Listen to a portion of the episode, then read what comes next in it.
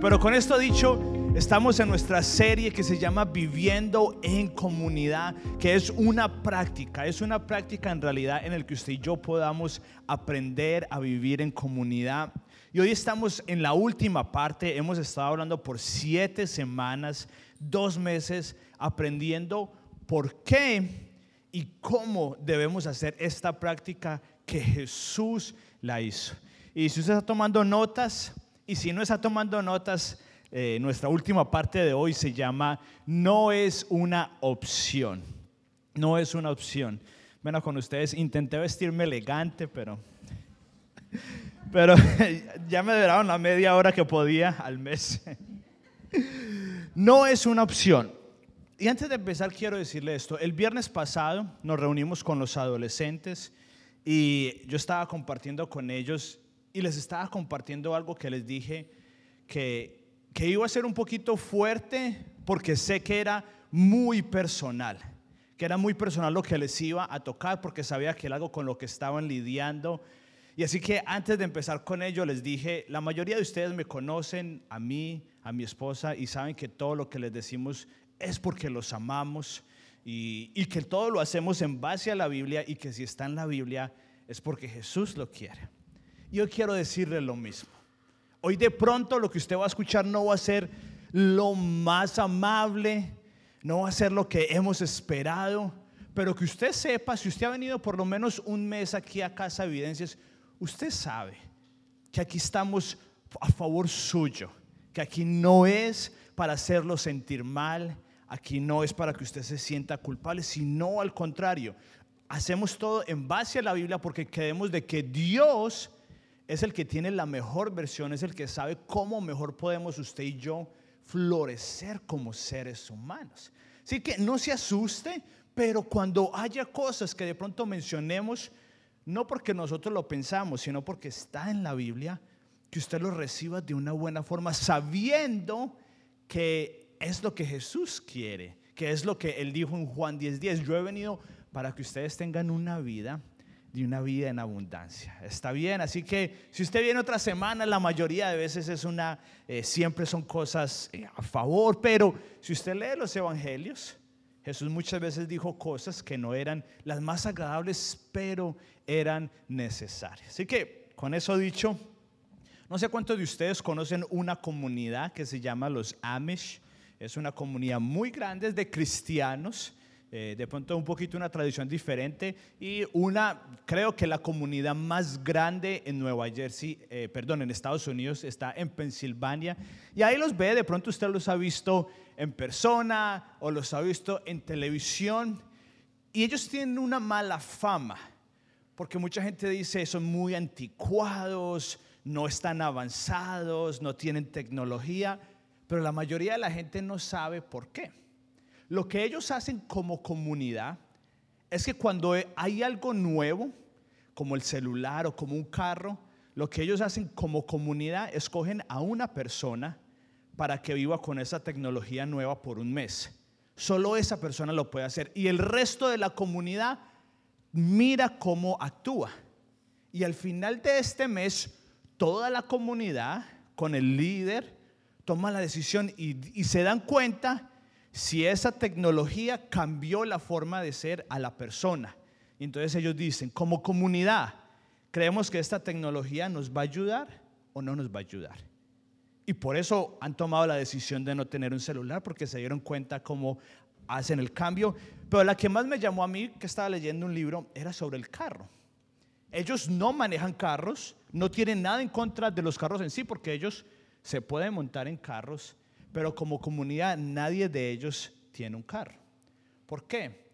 Porque ellos se dieron cuenta a su alrededor y lo experimentaron, que tan pronto alguien tenía carro, no iba a apoyar a los negocios locales, no iba a pasar tiempo con su familia en vacaciones y cuando sus padres estaban envejeciendo no iban a tener cuidado. Y ellos dijeron, como comunidad no podemos tener ese riesgo y por ende no vamos a optar para tener carro. Lo curioso es que cuando llegan a los 18 años los adolescentes, ellos tienen la oportunidad de salir. Y la mayoría de nosotros diríamos, si yo viviera ahí, yo creo que llego a 18 años y me voy. Pero el porcentaje de los adolescentes que dejan esa comunidad es del 10% o más bajo. Póngase usted a pensar en eso. ¿Por qué será? Para nosotros suena ilógico. No, otra persona me está diciendo qué hacer. Otra persona me está diciendo qué decisiones tomar. No, eso no puede ser así. Pero cuando vemos el estilo de vida de ellos, que es diferente al de nosotros, y ni siquiera hablemos de los cristianos, en general de las personas occidentales, vemos que los índices de depresión, de ansiedad, tanto en los adultos como en los niños y en los adolescentes, son muy diferentes al estilo de vida como ellos viven. Y esto no estoy diciendo que vamos a hacer eso. Lo que estoy diciendo es que hay algo en el vivir en comunidad que es difícil, pero que nos hace florecer como seres humanos. Y que es difícil, yo estoy seguro que para ellos es inconveniente no manejar carro. Yo estoy seguro que es, que es un gran inconveniente para ellos no tener un celular. Pero ellos dicen, la consecuencia buena de no tener eso y de vivir en comunidad es más grande que la consecuencia de no tener un celular o no tener un carro. Y es de lo que hemos estado hablando, de por qué es tan importante vivir en comunidad. Y todos tenemos de pronto una definición diferente, así que al inicio de la práctica pusimos una definición para que todos estuviéramos en la misma página sobre qué es vivir en comunidad. Y es un grupo de personas que viven y practican juntos a Jesús. Y esa es la palabra clave, juntos. Es por eso que también si usted llega aquí un domingo y se va por unas tres, cuatro cuadras más arriba, perdón, un sábado, usted ve que hay muchos judíos caminando. Porque los judíos no escogen su sinagoga a, los que cantan mejor o al que le gusta predicar más. No, ellos saben que a la sinagoga que van es a la que está más cerca porque en su sabático ellos no manejan. Entonces tiene que ser a un lugar en donde van, pueden ir caminando. Y por ende, con la gente que ellos van a la sinagoga, no solamente la ven el sábado, sino que la ven el lunes, porque probablemente sus hijos estudian juntos, y la ven el martes cuando van al supermercado, porque todos viven en el mismo lugar. Y una vez más, no estamos diciendo, es una bendición que tengamos el carro y que muchos de aquí puedan venir de diferentes lugares. No estoy diciendo eso. Lo que estoy diciendo es que yo creo que si hay ciertas prácticas y ciertos beneficios que en el mundo moderno en el que usted y yo vivimos, con un celular, con un trabajo, en este estado tan fuerte, que podemos aprender. Y esa es la palabra clave, juntos que usted y yo podamos vivir junto a otras personas y practicar junto a otra persona. Y es de lo que vamos a estar hablando hoy. Y la verdad es que cada uno de nosotros no solo debería de vivir en comunidad, sino que necesitamos vivir en comunidad. Una vez hicieron un estudio, estaban dos personas y una persona estaba un poquito fastidiado porque ya su mamá estaba envejecida y, decía, pero ¿por qué siempre está tan malhumorada? ¿Por qué siempre está tan mala gente? Y un psicólogo le dijo, tome usted, eh, aquí le dicen flashcards, eh, de esas tarjeticas, y le dijo, escriba todas las cosas que a usted le da significado. Entonces esta persona empezó a escribir el trabajo, un propósito, mi familia, mis amigos. Y esa persona le dijo, llega a una edad en la que a una persona se le quita todo eso que se le ha significado, porque ya no trabaja, ya no tiene propósito, y lo único que le queda son sus relaciones, es el vivir en comunidad. Y si lo único que le queda, que le da propósito el existir, que es en vivir en comunidad, no lo tiene porque van y lo colocan a un ancianato, ¿cómo cree que estaría? Cualquier persona estaría mal. Y es porque de la forma que usted y yo fuimos creados, es porque fuimos creados para vivir en comunidad. Por más de que algunos seamos introvertidos y yo quepo en esa categoría, y mi esposa cabe en esa categoría, y muchos de ustedes caben en esa categoría, hay cierta cantidad de tiempo en la que usted y yo podemos sobrevivir sin hablarle a alguien.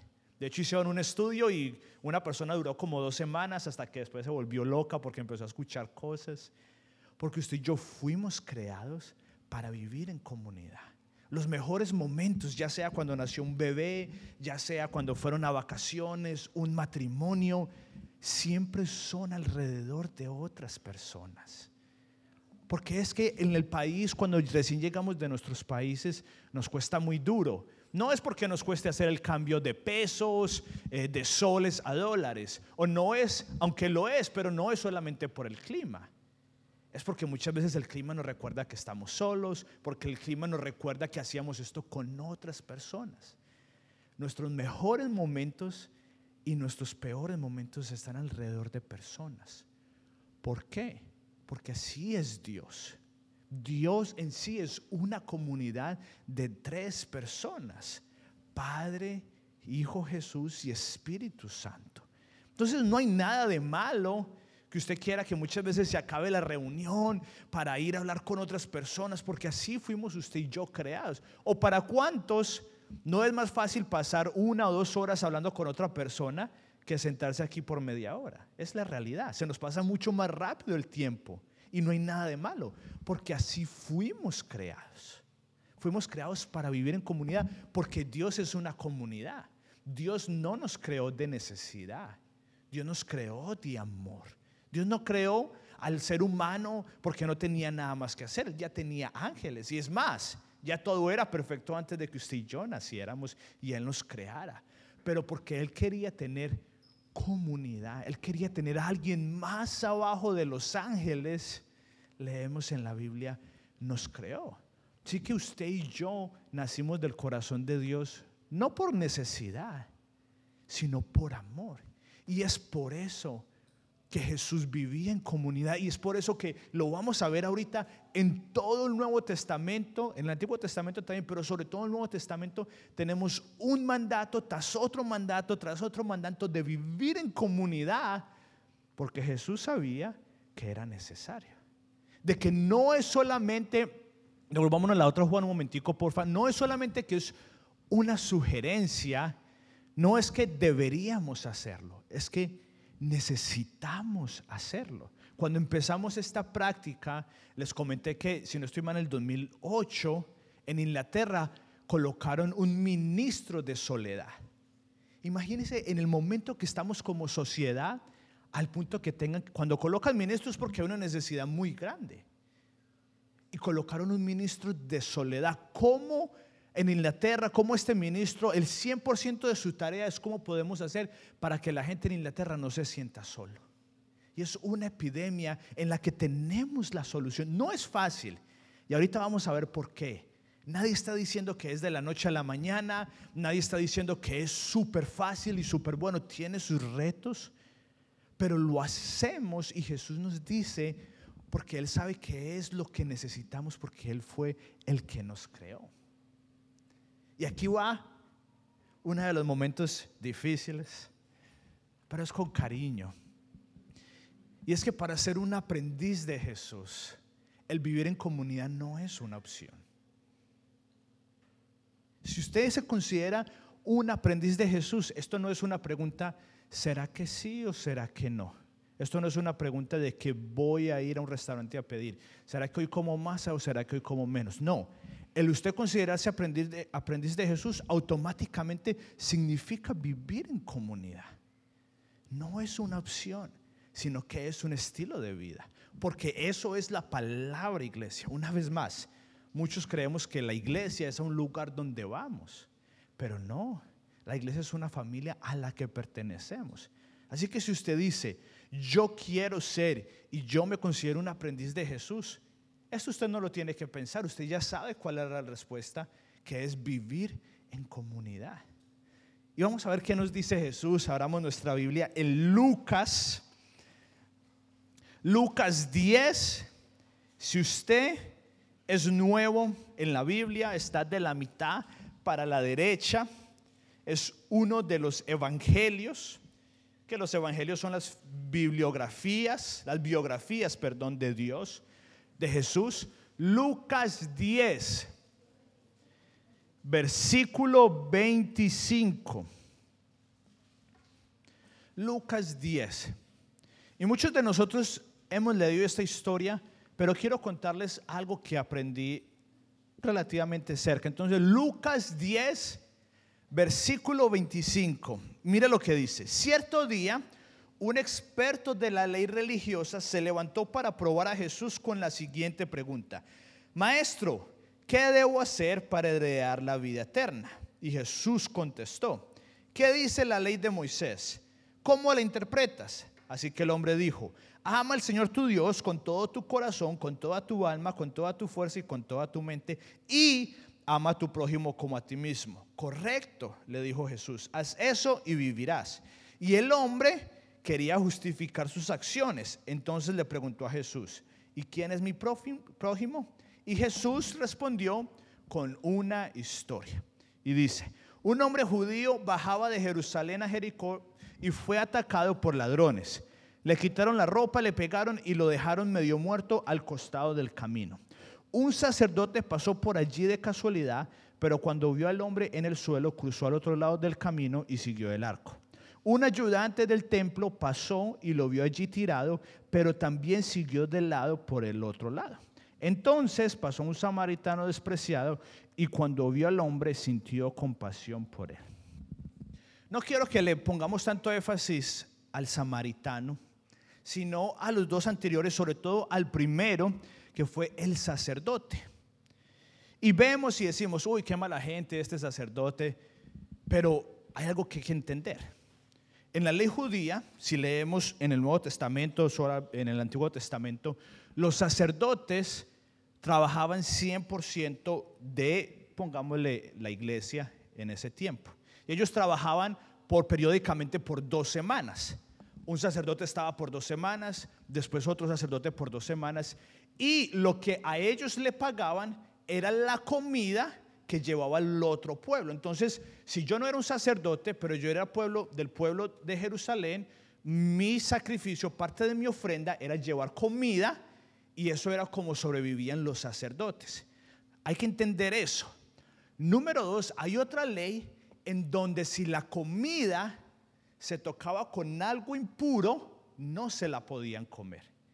Teniendo esas dos cosas en cuenta, el sacerdote, porque iba por Jerusalén, y en ese tiempo pues no tenían carros y las calles no estaban pavimentadas, era peligroso, por eso lo mataron ahí o lo aporrearon.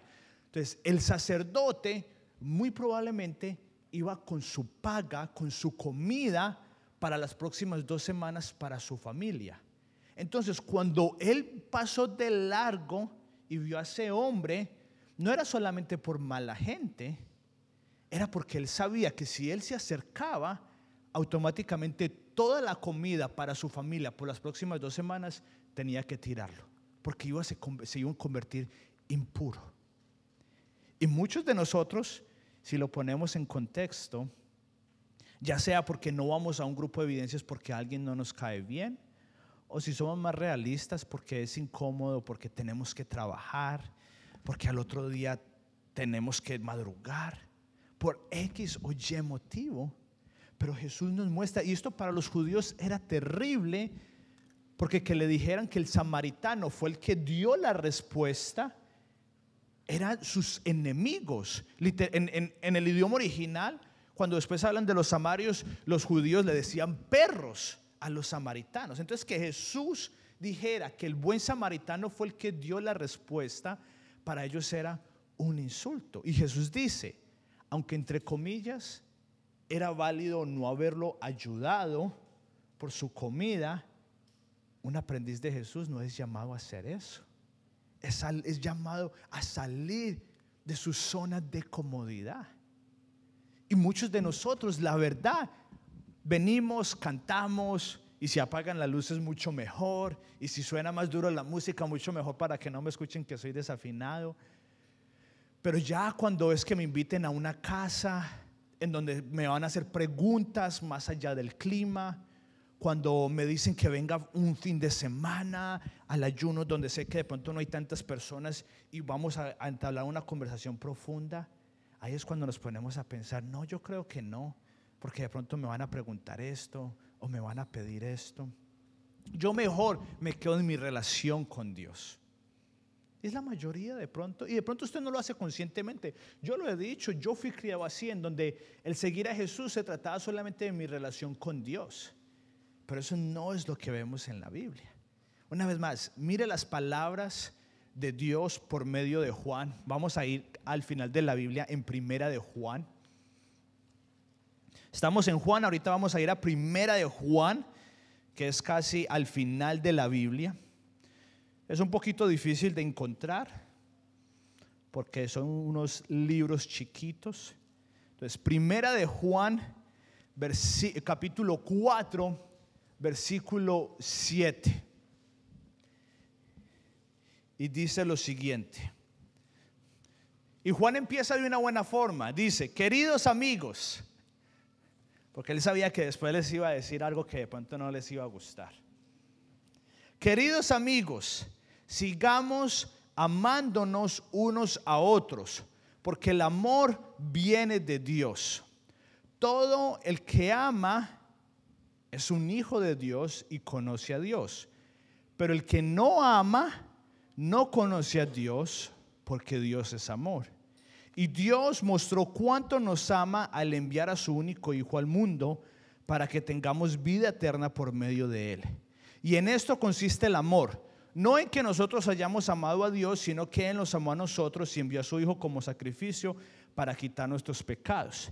Y saltemos al versículo 19 y dice, nos amamos unos a otros porque Él amó primero. O sea, la razón, la primera reacción, si usted viene a la iglesia y usted dice, gracias Dios por lo que hiciste por mí, la primera reacción es ese amor que estoy recibiendo, dándoselo, dárselo a otros. Pero mire donde sigue Juan y lo que dice. Si alguien dice, amo a Dios, pero odia a otro creyente, esa persona es mentirosa. Pues si no amamos a quienes podemos ver, ¿cómo vamos a amar a Dios a quien no podemos ver? Y Él nos dio el siguiente qué? No sugerencia, mandato los que aman a Dios deben amar también a sus hermanos creyentes. Ahora, más adelante, no sé cuándo, vamos a tener una práctica en donde vamos a hablar de la importancia de tener relación e invitar a nuestra casa a gente que no conoce a Jesús. Pero ahorita estamos hablando específicamente de nuestras relaciones con otras personas que sí conocen a Jesús. Y aquí dice, el que no, los que aman a Dios deben, deben amar también a sus hermanos creyentes. ¿Y cuál es la condición número uno para usted poder amar a alguien? Tener una relación. Esa es la condición número uno. Usted no puede amar a alguien desde lejos. Usted solamente puede amar a alguien desde cerca. Y, Dios, y Juan dice, que es un mentiroso el que dice que viene a la iglesia y ama a Dios y no tiene relación con otras personas. Y una vez más, esto no es para que nadie se sienta mal. Esto es, yo creo que Juan utiliza estas palabras tan fuertes porque él sabe que es algo fácil que no hagamos. Entonces él dice, tengo que utilizar estas palabras porque sé que hay una tentación muy grande de que cuando empecemos a seguir a Jesús, digamos, se trata de Jesús y de mí. Pero cuando usted lee el Nuevo Testamento, ni una solamente, ni una sola vez Jesús habla de nuestra relación solo con Dios. Habla una relación de comunidad. Lo vimos en nuestra segunda o tercera semana que nuestro pastor habló de la idea más radical que vino a dar Jesús y es la familia. No una familia basada en nacionalidad, sino en que todos somos creyentes. Ahora, muchos de nosotros podemos decir, no, pero es que yo vengo el domingo, aquí nos saludamos con otras personas, pero una vez más, perdón, pero es porque los, los queremos. El propósito del domingo no es vivir en comunidad. Ese no es el propósito por el que usted, si usted dice, yo voy el domingo, eso es vivir en comunidad, por lo menos en Casa Evidencias, ese no es nuestro propósito. Esa no es la razón por la que hacemos los domingos. Los domingos lo hacemos por dos razones. Número uno, para conectar al que está perdido con Jesús, que sabemos que es un primer, un primer comienzo, pero número dos y la más importante es por las enseñanzas. Entonces, esto lo vimos hace un par de meses, Juan. ¿Cómo podemos convertirnos en aprendices de Jesús? Por medio de las enseñanzas, haciendo las prácticas en comunidad y empoderados por el Espíritu Santo y la oración. El propósito de venir los domingos es para que usted y yo vengamos a escuchar las enseñanzas. No es para vivir en comunidad. Es la realidad. Eso no es por lo que vinimos el domingo. Está bien, nos metemos allá y nos da mucho calor y compartimos y nos reímos, pero eso no es vivir en comunidad. Vivir en comunidad es cuando yo empiezo a conocer los gustos el uno del otro, cuando empezamos a tener conflicto y lo resolvemos. Pues qué tal que yo dijera que llevo en comunidad con mi esposa y lo veo una, una hora a la semana, dos horas cuando nos extendemos acá. Así que el propósito de venir de los domingos una vez más, si usted va a venir a Casa Evidencias, por lo menos en Casa Evidencias ese no es el propósito por el que hacemos la reunión. Si no, de pronto tendríamos mesas, y a veces lo hemos hecho, si no, de pronto sería círculos, pero la realidad es que ese no es el propósito. El propósito es venir a escuchar enseñanzas de lo que nos dice Jesús para que después lo podamos practicar y vivir en comunidad el propósito de los grupos evidencias, que es cuando nos reunimos en teoría en grupos más pequeños, que ahorita están bastante grandes, si está ahí el grupo de evidencias, ahí sí es vivir en comunidad, en donde compartimos, en donde estamos tan llenos que nos tenemos que, mi sudor se tiene que juntar con el sudor del otro porque estamos en verano, en donde tenemos que compartir con los demás. Ese sí es el propósito de los grupos evidencias. Pero si somos honestos, ¿cuál es el enemigo? Y esto lo hablamos en nuestra serie de visión. El enemigo número uno de la vida espiritual, que es incluyendo el vivir en comunidad. ¿Alguien de pronto se acuerda qué fue lo que hablamos? ¿O cuál es el enemigo número uno para usted ir a un grupo de evidencias? Es la prisa el enemigo número uno de la vida espiritual es la prisa. Yo sé que el 99% de los que estamos acá queremos vivir en comunidad. Yo sé que el 99% de los que estamos acá queremos levantarnos temprano y tener un tiempo en silencio y quietud para estar con Jesús. Pero ¿cuál es la razón por la que no lo hacemos? Válidamente, no nos alcanza el tiempo. Algunos de ustedes viven y trabajan en otro estado algunos de ustedes tienen hijos. Algunos de ustedes, usted es la cabeza de su hogar. Y el tiempo es limitado. Pero déjeme decirle que es un enemigo. Ese es el enemigo número uno de la vida espiritual. En el mundo moderno, con un celular, en una ciudad tan caótica y tan larga y en un estado como Nueva Jersey. Es la razón por la que la mayoría de nosotros, y es una, y es una, y es una razón válida si somos honestos. Es una razón válida. Algunos no tenemos ni siquiera un trabajo, sino un par de trabajos porque vivimos en un estado que tiene los taxes más caros en casas del país y es caro vivir. Y es una razón válida. Pero Jesús mismo nos dice, antes de usted ser un seguidor de Jesús, mire el costo.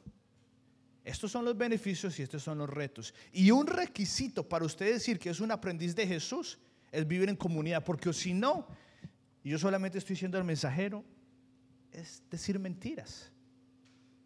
Ese es el enemigo número uno que usted y yo tenemos, que no tenemos suficiente tiempo, que estamos lejos y una vez más, es válido pero no es justificable. Es válido, pero no es justificable. Es por eso que el ser un aprendiz de Jesús se trata de qué? De reorganizar nuestras vidas. Y esa es la palabra clave, reorganizar. ¿Por qué? Yo he cambiado de trabajo varias veces desde que estoy aquí en los Estados Unidos y me gradué. Y cuando yo cambio de trabajo, porque mi horario es diferente, porque yo sé que es necesario, porque si no trabajo no como yo y no come eh, mi esposa, y ahorita tenemos un tercer integrante que también come mucho. Yo sé que si yo no trabajo, ninguno de los tres comemos, entonces por ende yo tengo que hacer lo que sea necesario para reorganizar mi vida, mis horarios, la hora que me acuesto, la hora que me levanto, los hábitos que tengo, para poder ir a trabajar porque sé que es necesario. Si usted y yo nos consideramos un aprendiz de Jesús, deberíamos hacer lo mismo, reorganizar. De pronto para ustedes reorganizar el día libre de su trabajo para poder ir a los grupos evidencias. De pronto para ustedes reorganizar a la hora que usted se acuesta el día anterior y usted pronto tiene la posibilidad de entrar más temprano al trabajo y salir más temprano para ir a poder al grupo de evidencias. Todos tenemos un contexto diferente. Pero esto se trata de reorganizar y paso a paso, una vez más, no es para que nadie se sienta mal, es porque esta es la meta. Pero que usted y yo por lo menos sepamos que estamos trabajando. Si su trabajo ahorita no lo permite, porque usted trabaja siete días a la semana y solamente le dan tiempo para venir a la iglesia, está bien. Pero usted sabe que su meta y está trabajando para que los miércoles a las 7 de la noche usted pueda sacar dos horas de 7 a 9 de la noche e ir a compartir con otros aprendices de Jesús. Vamos a ir a Hechos, ya casi estamos terminando, a Hechos. Hoy estamos viendo un poquito de Biblia porque estamos terminando.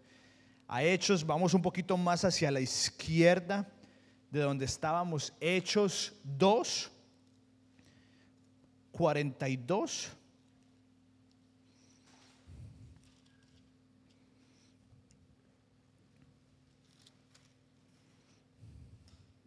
Y mire lo que dice en Hechos 2.42 todos los creyentes se dedicaban a la enseñanza de los apóstoles, coma, es importante, a la enseñanza de los apóstoles, coma, a la, a la comunión fraternal, coma, a participar juntos en la comida, entre ellas la cena del Señor, coma, y a la oración.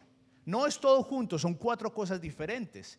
Eh, de la forma en la que hacemos casa evidencias es en base a esto. Ellos se dedicaban a las enseñanzas de los apóstoles, coma, y a la comunión. Aquí nos dedicamos a la enseñanza de los domingos, coma, y a la comunión los miércoles, entre ellos la Santa Cena, que es este miércoles como vamos a terminar en los grupos evidencias. Y un profundo, versículo 43, un profundo temor reverente vino sobre todos ellos y los apóstoles realizaban muchas señales milagrosas y maravillas. Todos los creyentes se reunían en un mismo lugar y compartían todo lo que tenían. Vendían sus propiedades y posiciones y compartían el dinero con aquellos que tenían necesidad adoraban juntos en el templo cada día, se reunían en casas, sí, son dos momentos totalmente diferentes. Adoraban juntos en el templo cada día, se reunían en casas para la cena del Señor y compartían sus comidas con gran gozo y generosidad.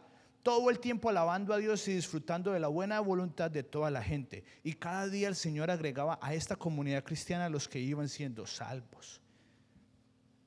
Esto es, imagínense hasta el punto Jesús nunca dice que debemos llevarnos las cargas los unos a los otros, pero nunca dijo exactamente venda sus propiedades.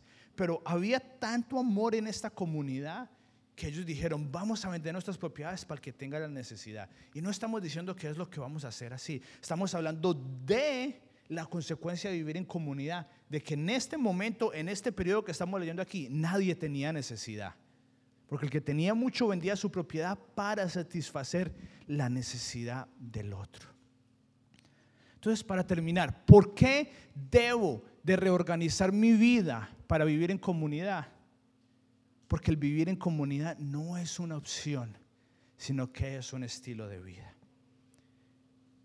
Y para terminar, entonces, ¿cómo vivimos en comunidad?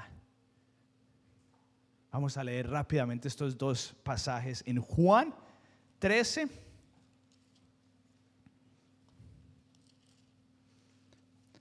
Versículo 33. Regáleme 10 minutos y terminamos. Juan 13, versículo 33. Y dice, en cuanto Judas salió del lugar, Jesús dijo, ha llegado el momento para que el Hijo del Hombre entre en su gloria y por causa de él Dios será glorificado. Y dado que Dios recibe gloria a causa del Hijo, le dará su propia gloria al Hijo y lo hará inmediato. Mis queridos hijos, voy a estar con ustedes solo un poco más de tiempo. Y como les dije a los líderes judíos, ustedes me buscarán, pero no pueden ir a donde yo voy. Así que ahora les doy un mandamiento nuevo. Ámesen unos a otros. Tal como yo los he amado, ustedes deben amarse unos a otros. Y mire lo que dice.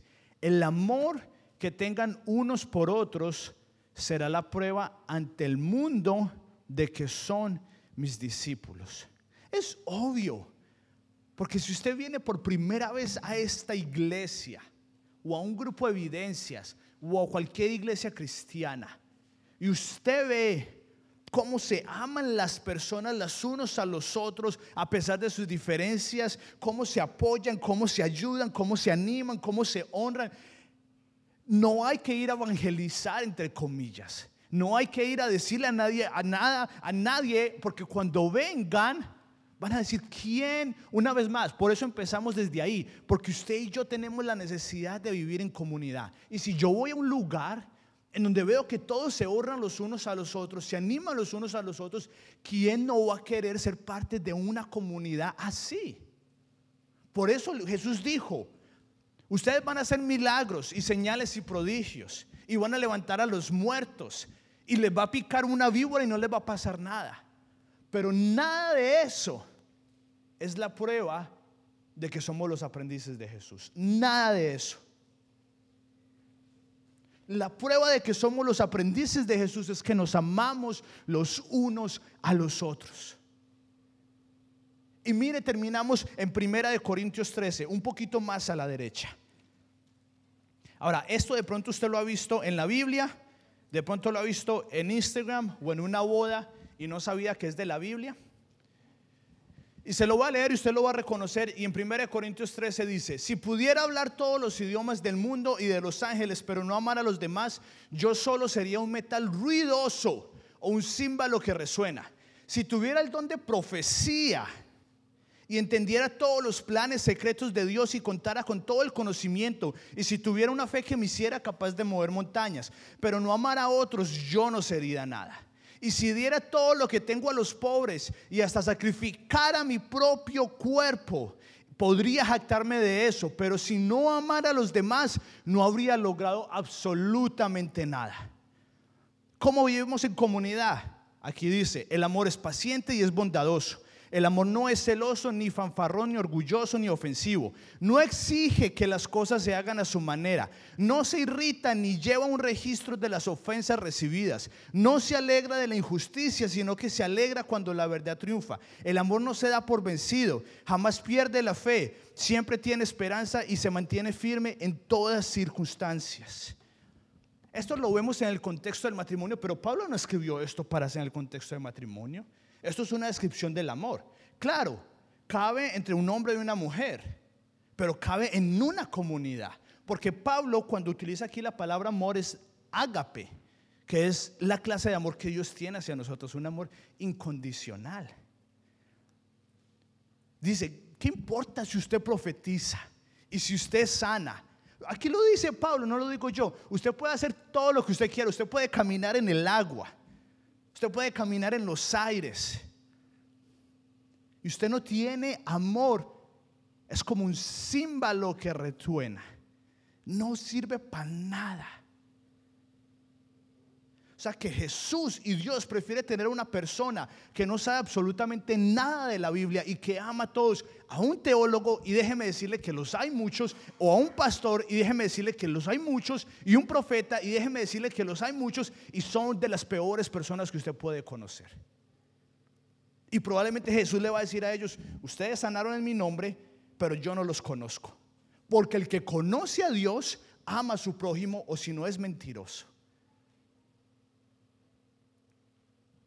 Para cerrar, Y esto yo lo iba a hacer de forma pública, eh, privada, pero quería hacer un ejemplo de que en Casa Evidencias tenemos que tener una comunidad de honor, una comunidad de los unos a los otros a pesar de nuestras diferencias. Y algo que yo aprendí muy, muy pequeño, no muy pequeño, pero muy joven, sobre liderazgo, es que uno siempre corrige en público y da crédito, perdón, corrige en privado y da crédito en público. Y dígame, ¿quién no va a querer ser parte de una comunidad en donde se aman los unos a los otros, donde se animan los unos a los otros, no donde nos hacemos sentir mal los unos a los otros? Y la realidad es que como cultura hispana tenemos que mejorar en eso. Y lo hablamos hace tres semanas, debemos de crear una cultura de honra y no de burla. Y este no lo vamos a buscar, está en la pantalla y es un versículo en Proverbios que siempre se me ha quedado grabado, ya sea de la burla, del chiste o del sarcasmo. Y mire, tanto daña un loco que dispara un arma mortal como el que miente a un amigo y luego le dice, solo estaba bromeando. ¿Cuántos de nosotros no hemos dicho eso? Yo lo he dicho. Cuando soy sarcástico, ay no, no, solamente estaba bromeando. Y el ejemplo que quiero dar es que, y no tengo nada en contra de nadie, se lo prometo. Y creo que no hay nadie aquí de las personas que lo ha hecho. Pero a mí se me han acercado personas, ya sea al final de una reunión o cuando me ven y me dicen, wow, lo ha tratado bien el matrimonio porque ha subido de peso. Y me dicen, wow, como que le queda pequeña la camisa. Y yo me río, pero usted cree que yo necesito que me lo diga. Yo no necesito que me lo diga. Yo necesito que usted me venga a honrar. Y lo que es José Daniel y lo que es Oscar, cuando escucharon que les comenté sobre eh, lo que estaba pasando en mi hígado, José Daniel nunca me ha dicho, uy, cómo está de sobrepeso. No, cada vez que él me dice, dice, vamos al gimnasio. Y Oscar me compró algo súper asqueroso, que es un líquido. Me lo estoy tomando porque él me lo dio, que es para el hígado y es asqueroso. Pero ¿quién no va a querer vivir en un tipo de comunidad así en donde nos animamos los unos a los otros? Intente yendo al grupo de evidencias a ver si usted no sale con ganas de querer ir mucho más. Y es lo que yo quería hacer públicamente, de honrar la vida de Juan. Desde que llegó, fue que 2019, 2018, nunca ha dejado de venir a apoyarnos y yo sé que él ha pasado por momentos difíciles. Pero yo quiero honrar la vida de Juan. Ayúdenme.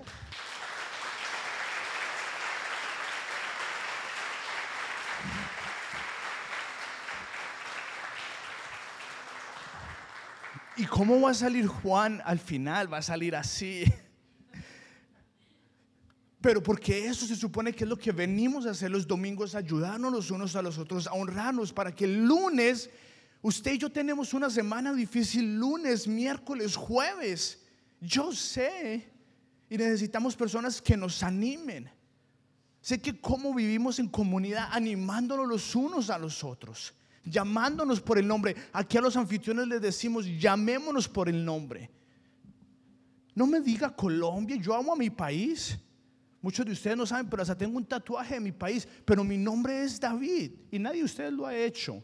Pero llamémonos por nuestro nombre que tiene propósito, honrémonos los unos a los otros, sirvámonos los unos a los otros y no saquemos la excusa de que estaba bromeando, de yo hacer sentir mal a alguien por sacar la risa de otra persona. Eso no puede pasar en casa evidencias de que los adultos hagamos sentir mal a los adolescentes porque de pronto no hablan bien inglés. Así no vivimos en comunidad. En comunidad vivimos honrándonos los unos a los otros, animándonos, llamándonos. Y quiero terminar con esta historia de la Biblia. Quiero pedir a Felipe y Sergio que venga y a Sebas. y, a, y a Ronald. Y a Ronald, Ronald. A Ronald siempre los cojo. y a Sebas. Así que en la que sigue Juan, es un mandato crear una cultura de amor, inclusividad y seguridad en esta comunidad.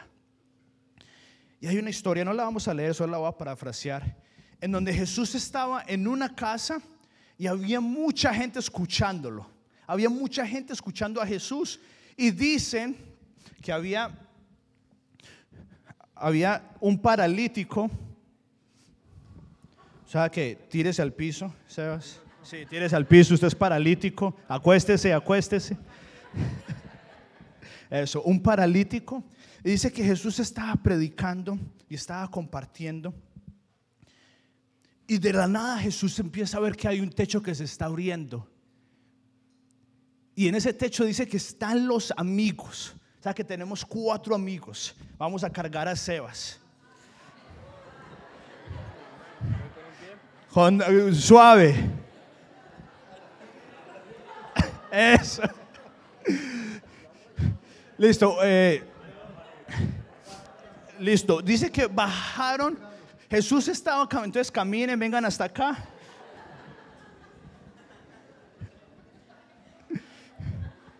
y vuelvan hasta acá y vuelvan y vuelvan hasta acá. Porque estaba paralítico. Y aquí arriba. Y Jesús estaba acá y dice que lo bajaron, entonces bájenlo con cuidado. Pero no se vayan, quédense ahí.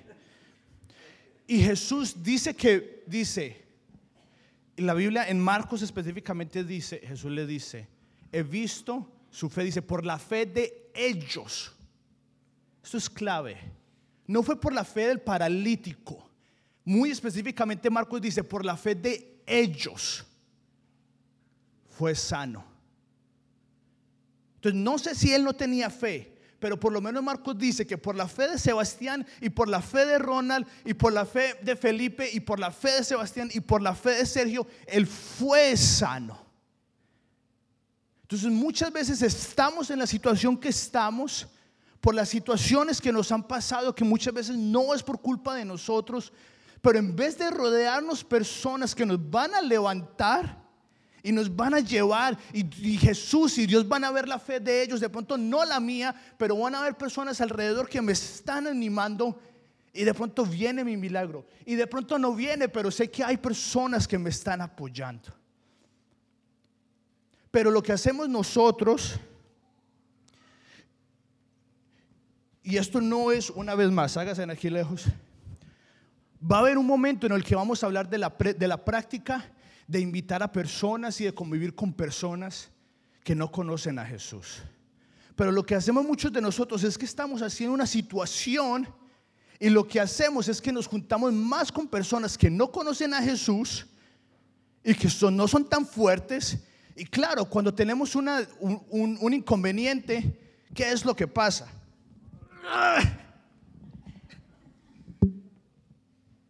No pueden ayudarnos porque para eso no han crecido, no, no, no, están en la posición de podernos ayudar. Y una vez más, necesitamos, es un mandato de tener relación con nuestros vecinos y con las personas que no conocen a Jesús, pero no podemos tener solamente relación con ellos. Necesitamos tener relación y vivir en comunidad con otros aprendices de Jesús que cuando nos ven mal se van a unir con nosotros y nos van a levantar. Y por la fe de ellos, usted y yo vamos a ser animados, vamos a ser empoderados y vamos a cumplir la ley de Cristo. ¿Qué es lo que dice el Nuevo Testamento? Llévese en las cargas los unos a los otros y así cumplan el mandato de Cristo. Y es lo que dice Marcos. Luego bajaron al hombre en la camilla justo delante de Jesús. Al ver la fe de ellos, Jesús le dijo al paralítico, hijo mío, tus pecados te son perdonados. Demos un fuerte aplauso a ellos. Ya se pueden sentar, gracias.